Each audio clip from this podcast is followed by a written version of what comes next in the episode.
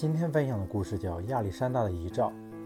亚历山大大帝年轻的时候叱咤风云，四处征战。欧亚非三大洲大部分版图都归属古希腊。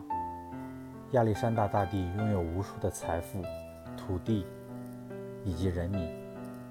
这位伟大的君主却英年早逝，举国哀悼。人们都在为失去一位骄傲的君主而悲痛。不过，在他去世前，亚历山大大帝要求在他的棺木上挖两个洞。当他躺在棺木中的时候，他要把两只手伸出来，露在外面。他告诉身边的人，他这样做的目的是要借此昭告世人：他虽然拥有无数的财富和至上的地位，但是死了后却一样都不能带走。这个故事告诉我们，人终究免不了一死。